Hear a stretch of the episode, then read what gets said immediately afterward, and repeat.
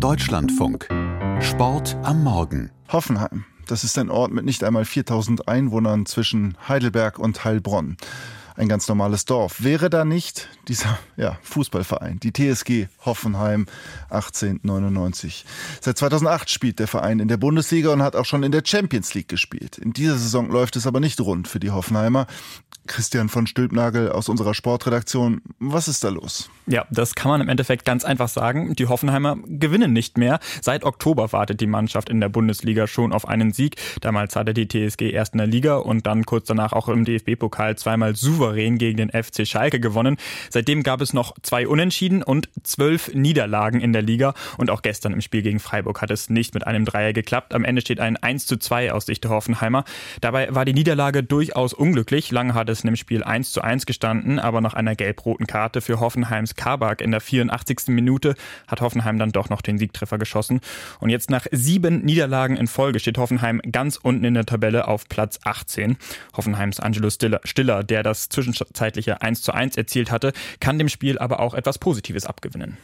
Klar, es ist jetzt bitter, aber ich glaube, das muss uns eigentlich eher auch Kraft geben. Also wir haben jetzt eine super Partie gemacht. Klar, haben wir jetzt nichts davon erstmal, aber ich glaube, jetzt über die Woche können wir uns nochmal vieles erarbeiten. Einfach nochmal Selbstvertrauen, einfach tanken, Spielabläufe reinbekommen und einfach gegen Hertha heißt punkten. Genau, nächste Woche muss Hoffenheim nämlich gegen die Hertha aus Berlin und zwei Wochen später dann gegen Schalke. Das sind zwei direkte Konkurrenten im Abstiegskampf. Da sollte die TSG dann wieder gewinnen, um den Anschluss noch zu halten. Und wenn wir schon bei Anschluss sind, den verliert ein bisschen Union Berlin an die Tabellenspitze. Noch vor wenigen Wochen war man ja punktgleich mit Bayern und Dortmund ganz oben. Jetzt sind es schon sieben Punkte Rückstand, die Union Berlin auf Bayern hat, nach dem 1 zu 1 gestern gegen Wolfsburg. Und im dritten Spiel am Sonntag hat Leverkusen dann mit 3 zu 2 in Bremen gewonnen. Soweit also die Fußball-Bundesliga. Kommen wir noch zum Wintersport. Dort neigt sich die Saison langsam dem Ende zu. Für die Skispringer gibt es aber noch ein Highlight, die Raw Air Tour in Norwegen. Was ist das? Ja, wir kennen ja alle die Vier-Schanzentournee, die über den Jahreswechsel in Bayern und in Österreich ausgetragen wird. Die Raw Air Tour ist ein bisschen das norwegische Pendant dazu. Seit 2017 gibt es diesen Wettkampf und dabei wird innerhalb von zehn Tagen auf vier Schanzen in Norwegen gesprungen. Insgesamt 18 Sprünge. Im Skisprung ist das tatsächlich schon sehr viel, vor allem weil es keine Ruhetage gibt und auch weil die Qualifikationssprünge mit in die Gesamtwertung einfließen. In der haben die Deutschen aber schon jetzt eigentlich kaum noch Chancen auf den Sieg, auch wenn Karl Geiger am Samstag noch auf Platz 3 gesprungen war. Er möchte diese Skisprungserie jetzt einfach nur genießen. Für mich wäre ein gutes Ziel, wenn ich wirklich jeden Wettkampfsprung mitmachen kann.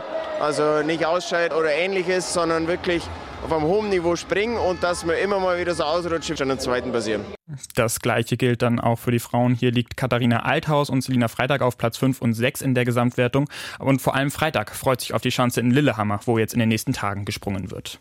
Ich weiß nicht, ob es die Aussicht ist oder ob es die Chance an sich ist. Irgendwie ist das Feeling da ein bisschen anders. Wir kommen da alle gern wieder hin und die kleine Chance wie die große sind einfach schön zum Springen und ich denke, das macht's aus.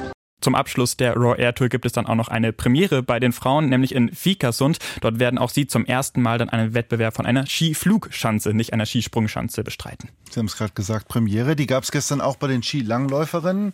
Das erste Rennen über 50 Kilometer. Wie haben sich die Deutschen da geschlagen? Ja, zu, zunächst muss man sagen, normalerweise laufen die Frauen ja nur in Anführungsstrichen über 30 Kilometer. Die 50 Kilometer waren bisher den Herren vorbehalten. In dieser Marathondisziplin hat es jetzt gestern den ersten Wettbewerb in Oslo gegeben. Aus dem deutschen Team stand tatsächlich nur Viktoria Karl am Start. Die anderen laufen morgen das Sprintrennen in Oslo. Karl wurde am Ende 15. Es war ein durchaus hartes Rennen, wie sie sagt, aber sie hat diese Premiere auch genossen, auch wenn sie das jetzt nicht jedes Wochenende braucht. Also ich denke, ähm, es würden 30 definitiv reichen, vor allem hier auf der schweren Runde, aber es war auf jeden Fall eine super Erfahrung.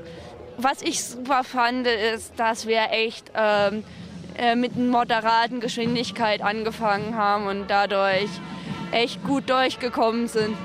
Ja, 50 Kilometer Sprinten. Ich glaube, das können sowohl die Männer als auch die Frauen nicht. Gewonnen hat gestern übrigens am Ende eine Norwegerin, natürlich, nämlich Ranghild Hager.